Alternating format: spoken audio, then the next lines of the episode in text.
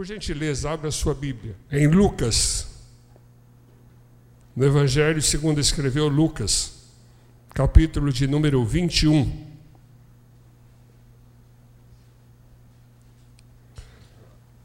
A partir do verso 1. Lucas 21, 1. Estando Jesus a observar, viu os ricos lançarem suas ofertas no gasofilácio.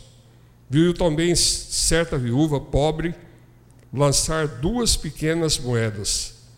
Disse: Verdadeiramente vos digo que se essa viúva pobre, ela deu mais do que todos, porque todos estes deram como oferta daquilo que lhe sobrava.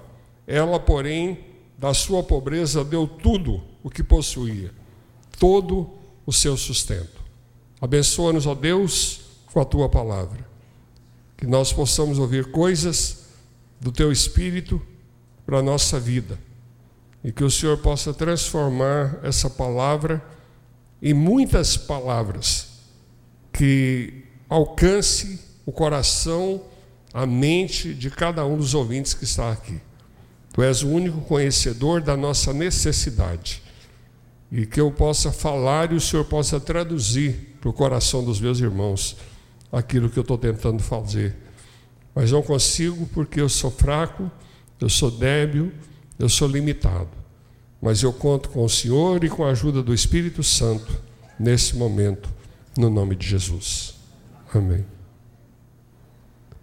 Dinheiro é um assunto altamente espiritual. Jesus tinha umas manias que nós não podemos ter. E se a gente tiver, certamente nós seremos condenados de forma grande pela igreja e pelos irmãos de outras igrejas. Imagine o pastor Natalino anunciar que na próxima terça vai ter um são com lodinho feito com a saliva dele e que pessoas serão curadas por causa da saliva dele e por causa da fé das pessoas.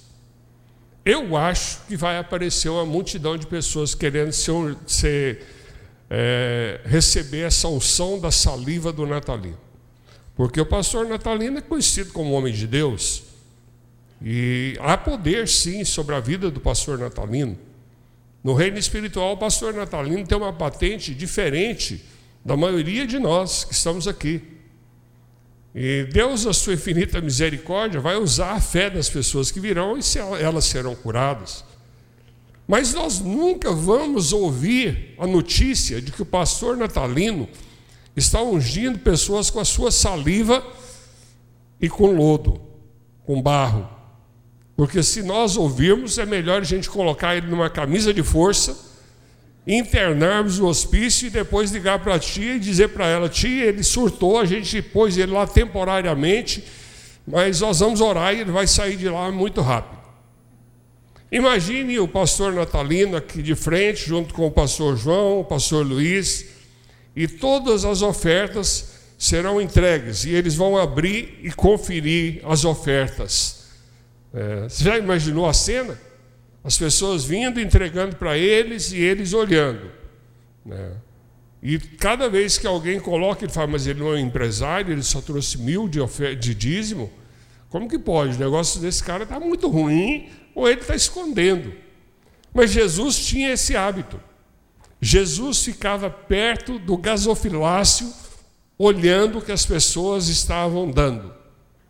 Ele precisava fazer isso? Certamente não. Porque ele era Deus e Deus sabia de todas as coisas. Mas Jesus aproveitava as oportunidades e fazia das oportunidades um momento de aprendizado, de ensino. Então, cada situação que Jesus viveu no seu ministério foi extremamente importante para que ele tirasse lições e ensinasse o povo. Nós não sabemos muito sobre o que Jesus fez no primeiro ano de vida até os 30 anos. Eu pessoalmente acho que Jesus teve uma vida normal como qualquer outro. Jesus foi crescendo E a Bíblia diz que ele crescia em estatura e graça.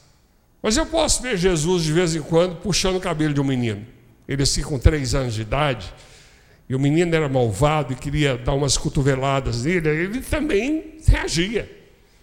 Porque afinal ele não era 100%, 100 homem. Mas não podemos esquecer que ele era 100% Deus. Então havia uma, dentro do coração de Jesus uma guerra sendo travada. Como há no seu coração uma guerra sendo travada. Você deseja fazer o bem, mas você para por aí. Você não dá sequência. E quando alguém dá sequência, ele vira um super crente. O que eu faço, irmãos, não é nada mais, nada menos do que obedecer a palavra de Deus. Eu sou um crente normal. Anormal são aqueles que não fazem o que nós estamos tentando fazer como indivíduos, como pessoas. Eu dizia para o pastor Natalino: a melhor maneira de você manter-se focado no Evangelho e em Jesus e participando da vida de uma igreja é se tornar um servo de Jesus. E servo é aquele que obedece. E servo é aquele que trabalha. E servo é aquele que vai além do que foi pedido. Pastor Natalino estava falando de algumas pessoas que estão aqui, que são pessoas importantes, mas que na hora do culto ele se assemelha a todos os demais. Não só na hora do culto, mas no dia a dia, ele passa a ser um ser normal. Eu sou filho de desembargador. E o meu pai era um homem muito conhecido e respeitado, escreveu muitos livros de direito. Mas meu pai era um homem muito tímido e que não gostava de acesso. E meu pai tinha na casa dele uma quantidade enorme de santos, um triplex que ele vivia em Goiânia, num dos melhores lugares de Goiânia. E meu pai se prostrava e adorava aqueles santos. E eu me aproximei do meu pai e disse para Deus: Eu quero que o meu pai conheça a Cristo Jesus como Salvador. E durante é, alguns anos eu falei de Jesus para o meu pai. E meu pai leu todos os livros que eu escrevi até que ele morreu. Mas um dia eu cheguei para ele e disse: Eu vim aqui hoje para fazer uma coisa. Ele falou assim: Você veio orar por mim? Eu falei: É. Ele falou: Que bom. Eu falei, Mas eu vim aqui para dizer para o senhor que hoje é o último dia para o senhor aceitar Jesus. Se o senhor não aceitar Jesus hoje, o senhor vai para o inferno. O senhor sabe o que é o inferno? E ele disse assim: Eu sei, eu já li a Divina Comédia. Eu falei: Não pode ser comparado com a Divina Comédia. O inferno não é lugar de esperança, mas o céu é lugar de esperança. O senhor precisa aceitar Jesus hoje. Ele me disse: O que eu tenho que fazer? Eu falei: O senhor vai repetir uma oração. E depois o senhor vai tirar todos esses santos daqui. E meu pai tinha uma esposa, uma segunda esposa, que era mais nova que ele, talvez 20 anos. E ela era uma católica que adorava santos. E meu pai mandou que o motorista e as empregadas tirassem todos os santos e só deixasse um santo, que era a senhora Aparecida, que era a santa da mulher dele. Aquela ele não tocou em respeito à mulher, mas ele aconselhou que ela tirasse. Mas ela virou uma fera contra o pastor que mandou tirar os santos da casa dela. Mas meu pai, pela graça de Deus, aceitou a Cristo Jesus como Salvador da sua vida. E ele partiu, irmãos. E no dia que meu pai partiu, ele não levou atrás os apartamentos que ele comprou, os títulos que ele recebeu. Ele era amigo pessoal do Juscelino Kubitschek. Meu pai só não foi ministro do Supremo porque ele não quis. Quem me disse isso foi o homem que implantou o Supremo Tribunal em Brasília, quando eu falei nos 75 anos de casamento daquele homem. Ele falou: Eu conheço a sua história e eu conheço o seu pai. E quando seu pai vinha ao Supremo, os juízes, os magistrados ficavam de pé é, para receber o seu pai. Mas, irmãos, meu pai foi enterrado e no dia seguinte meu pai cheirava muito mal. A história do meu pai ficou, mas a maioria se perdeu. E eu tenho muito pouca coisa que ele me deixou, como por exemplo o relógio. E o dinheiro do desembargador foi para a África. O dinheiro do desembargador foi para a Europa. O dinheiro do desembargador foi para Paraíba, foi para Salvador, foi para muitos lugares. Né? O dinheiro do desembargador me permite viajar pelo mundo, ficar num hotelzinho razoável, padrão, quarto do profeta. Rapaz, como é bom esse quarto do profeta, irmãos. Se você tiver muita intimidade com o pastor Natalino, pede para ele você se hospedar um dia ali. Porque aqui tem um diferencial, não é só o quarto que é maravilhoso, frutas, chocolates, água, sucos. Aqui tem a presença do Natalino, irmãos. Eu não conheço nenhum pastor que vive dentro da igreja como pastor Natalino. Ele vai em casa de vez em quando para dormir, mas ele dorme até na sala dele. Né? Tem duas poltronas lá reclinável onde ele dorme. E se a tia não tivesse a autoridade que ela tem, né, ele dormiria nas poltronas e ficaria lá. Né? Jesus tem muito a nos ensinar hoje, mas a principal lição: desprenda dos seus bens materiais. Não construa castelos porque por mais profundo que seja a fundação, ele vai cair num determinado momento. A vida é efêmera, ela passa muito rapidamente. Quando nós depositamos o nosso dinheiro lá no gasofilácio, que é um falso gasofilácio que colocaram ali para mim, tinha que estar aqui. Quando você deposita o seu dinheiro no gasofilácio, aquele dinheiro não é mais dinheiro. Aquele dinheiro representa você como poucas coisas na vida. Aquele dinheiro representa as frustrações que você teve para ganhá-lo. O chefe chato, que estava o tempo todo do seu pé, e você tinha que acudir-lo no tempo certo, porque você precisava de ganhar o seu salário no final do mês. Obrigado, meu presidente. Aqui nesse lugar está o resultado de muitas horas, de muito suor, de muito desgaste. E é isso que nós estamos oferecendo para Jesus.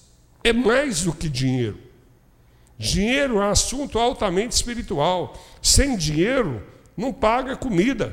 E como esse povo da Missão Vida come, graças a Deus, eles têm saúde, né? E tem arroz com feijão, e tem carne, e tem salada, e tem massa, e massa faz um bem danado. É para quem acabou de sair da rua e está precisando de ficar mais cheinho, a massa ajuda. Né? Mas para que nós pudéssemos alcançar quase mil homens, nós estamos caminhando para isso, mil leitos, em 15 cidades do Brasil, em 10 estados do Brasil, foi preciso que nós investíssemos parte do que Deus tem nos dado. Essa igreja tem o maior trabalho de recuperação de mendigos do Brasil, chamado Missão Vida. A Missão Vida não é uma missão do pastor Wildo. A Missão Vida é uma missão de Jesus Cristo. E ela existe por causa de Jesus Cristo. E se tirar Jesus Cristo de nós, nós vamos perceber o quanto nós somos feios. Né? A única coisa bonita que eu tenho é Jesus. Né? A única coisa bonita que está sobrando agora é Jesus. Né? Jesus continua lindo. Né? E eu, cada dia mais, envelhecendo e perdendo o fôlego, perdendo o poder de fazer tantas coisas como eu já fiz. Eu estava dizendo para minha mulher, eu completei em janeiro desse ano 57 anos. Eu disse para ela, no máximo que eu tenho de vida é 23 anos. Então eu preciso fazer as coisas que eu quero nesses 23 anos, no máximo. Mas eu gostaria muito de ser levado aos 75 anos. Então é muito pouco tempo, faltam 18 anos. 18 anos passa rapidinho. A qualquer momento vai chegar aqui a notícia, pastor Natalino, eu espero que seja ele, e não Moisés. Mas se quiser ir na frente, como dizia meu amigo Ernesto Anini, está liberado. Irmãos, queria compartilhar com a igreja que o pastor Wildo, da Missão Vida, faleceu. Por favor, irmãos, chore de alegria, porque eu sei para onde eu estou indo. Eu sei em quem tenho crido. Estou bem certo. O meu tesouro está sendo depositado aos pés de Jesus Cristo. E eu gostaria de gastar a minha última moeda. A mensagem de hoje é a última moeda. Jesus percebeu pessoas de diferentes níveis ofertando.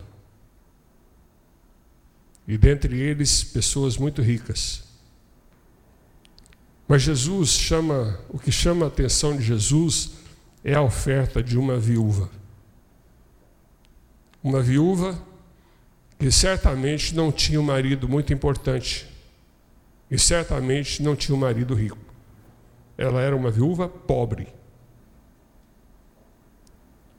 Missões se faz com a promessa dos ricos e com o dinheiro dos pobres. Os pobres são mais generosos. Os pobres são mais generosos.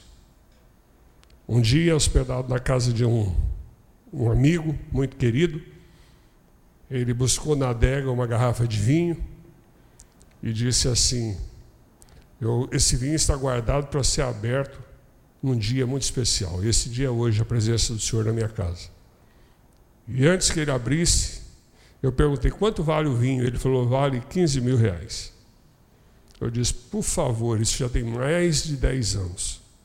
Por favor, não abra o vinho. Deposite esse dinheiro na conta da Missão Vida. Porque lá nós vamos usar melhor esse dinheiro. Nós vamos tomar um outro vinho, já um chapinha.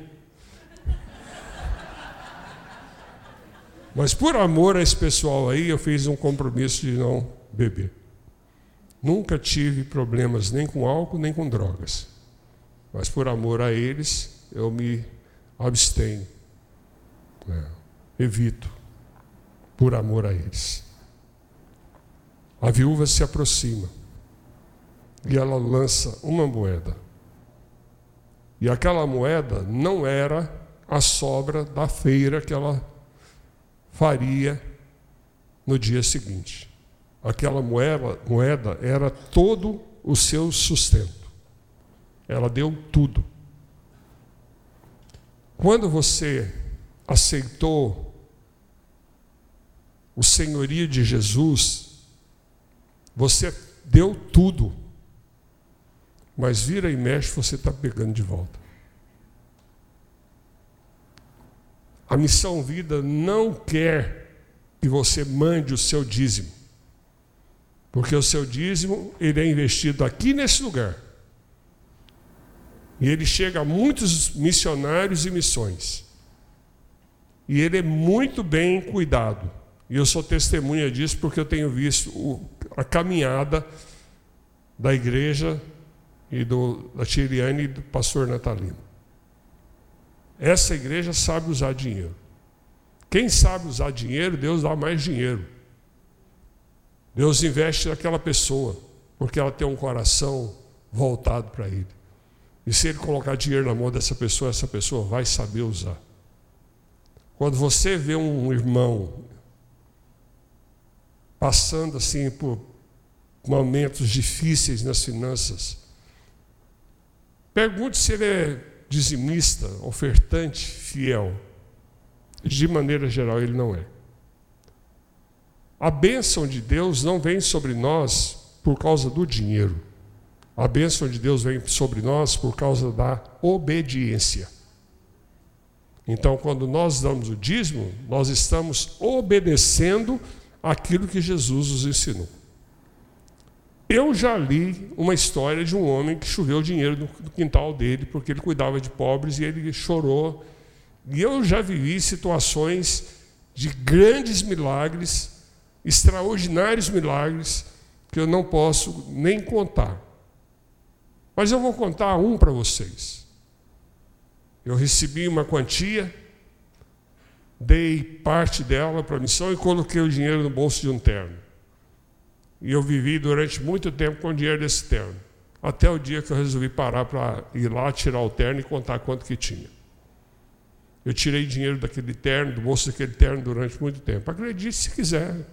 Se você acreditar, isso pode ser benção. Se não acreditar, não vai fazer diferença nenhuma para mim. O Senhor tira de onde não existe e entrega na mão dos seus filhos.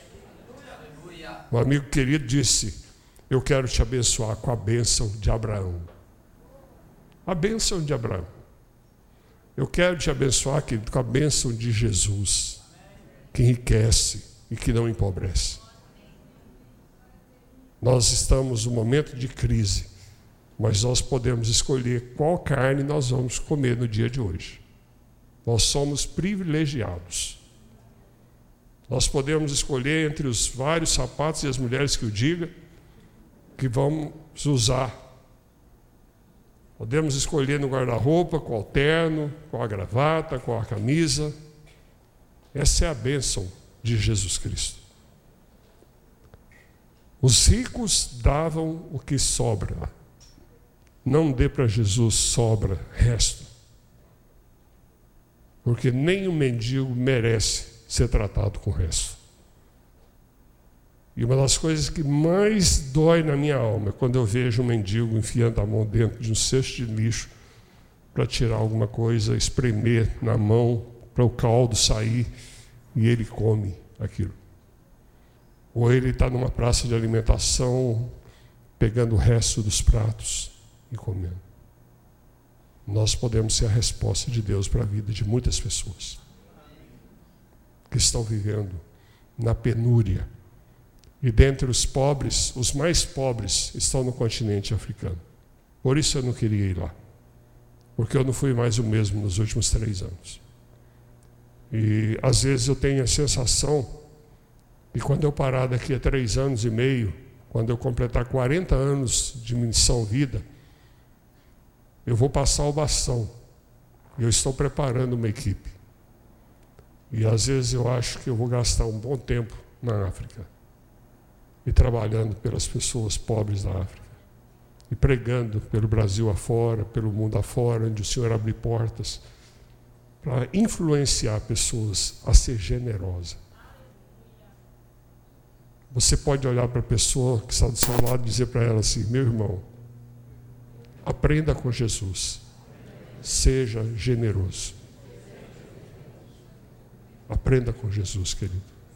Generosidade ao dar, generosidade ao ofertar, generosidade a devolver aquilo que é de Deus. E a bênção do Senhor virá sobre a sua vida. 2020, nós paramos um domingo para lembrar da história da viúva pobre. E muitas pessoas que deram e foi usada, inclusive, no ministério de Jesus, não são mencionadas. Mas a, a oferta dessa mulher marcou e hoje nós estudamos e tiramos lições preciosas para a nossa vida. Não são grandes quantias que impressionam Deus. O que impressiona Deus é quando nós temos um coração sensível. E todo crente deve ter um coração sensível para ouvir a voz de Deus e se prontificar em trazer à realidade aquilo que Deus deseja. Um dia eu estava chegando na minha casa, muito cansado, e na minha casa tinha uma, uma pracinha assim dentro, eu morava numa chácara, e eu passei pelo portão e o Espírito Santo falou para mim assim, vai na casa da irmã fulana, e leva para ela uma cesta básica. Eu falei, Senhor, eu estou muito cansado, amanhã eu vou fazer isso. E não fiz a pracinha, fui para a garagem. E o Espírito Santo falou: é hoje, é agora. Aí eu não entrei em casa, passei direto para a dispensa, fiz uma cesta básica bem cheia. Voltei, coloquei no carro e fui para a casa da irmã. E quando eu cheguei, que eu parei o carro, ela veio, me deu um abraço carinhoso, era uma mulher muito preciosa, uma serva de Deus, viúva. Aí eu falei, eu estava chegando em casa e o Senhor me pediu para que viesse aqui no nome dele para abençoar a senhora. E eu abri o porta-mala do carro e tirei a cesta. E ela começou a chorar e disse assim: Agora há pouco eu orei para o meu Senhor e disse: Senhor, hoje eu não almocei, os meus filhos não almoçaram. Será que meus filhos vão dormir sem janta? Senhor, o Senhor tem tantos servos nessa cidade. Manda um dos seus servos vir aqui e trazer para mim alimentos, porque eu sou tua serva, Senhor. E naquele dia o servo escolhido fui eu, querido. Que coisa linda. O Senhor me conhece, irmãos, e o Senhor me tem como servo. Que privilégio extraordinário. O Senhor me tem como servo. Eu sou servo do Deus Altíssimo. Eu não sou servo de um sistema. Eu não sou servo de um governo. Eu não sou servo dos poderosos. Eu estou a serviço do Deus eterno e poderoso. E eu preciso ter essa sensibilidade de ouvir a voz de Deus e atender aquilo que Ele me pede. Louvado seja Deus, porque o Senhor me deu discernimento e um espírito de obediência. E eu atendi o Senhor e abençoei a vida daquela viúva. E certamente isso está no meu prontuário. E quando eu chegar na presença do Senhor, eu vou receber galardão por ter obedecido o Senhor. Já imaginou que coisa linda? Deus nos fez co-participantes do seu reino e da sua obra. Invista Invista. Invista. Invista, irmãos. Não, como disse Moisés ontem, para ficar mais rico. Não barganhe com Deus, porque Deus não precisa do seu dinheiro. Deus precisa da sua obediência. Porque Deus pode fazer sair dinheiro de onde a gente não espera. Eu já orei por irmãos e Deus não usou o irmão, porque o irmão tinha um coração duro. Deus usou ímpios para atender a minha oração. E muitas vezes. Então Deus usa quem Ele quer, Ele tira dinheiro de onde Ele quer. Mas o Senhor quer a sua obediência. Dê tudo e acredite. Na casa da viúva não faltou alimento. Aquela viúva teve as suas necessidades supridas por todos os dias da sua vida. E eu falo isso porque eu conheço Deus e conheço a Sua palavra. E quem obedece, ele é sempre abençoado por causa da sua obediência à palavra do Senhor. Feche seus olhos. Vamos falar com Deus nesse momento. Senhor, nos ajude a sermos servos bons e fiéis, que têm disposição de fazer coisas que aos olhos de muitos parece loucura. E às vezes até seremos chamados de loucos por causa das nossas atitudes, por causa das nossas iniciativas. Nos ajude a ter essa sensibilidade para saber quando foi o Senhor que falou conosco e fazermos compromissos que nós poderemos honrar.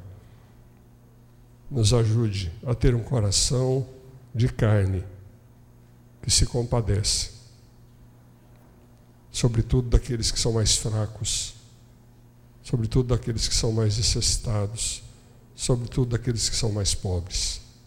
Abençoa os nossos irmãos que estão aqui nessa manhã, que estão nos vendo em casa e que estão passando por uma grande privação financeira. Que a bênção de Jesus alcance o coração desse servo, dessa serva do Senhor. E que portas sejam abertas. Porque se o Senhor é por nós, quem será contra nós? No Senhor nós somos vencedores Aliás, nós somos mais do que vencedores. e nós nos apropriamos dessa bênção. No nome precioso e poderoso de Jesus. Amém. Que Deus nos abençoe ricamente.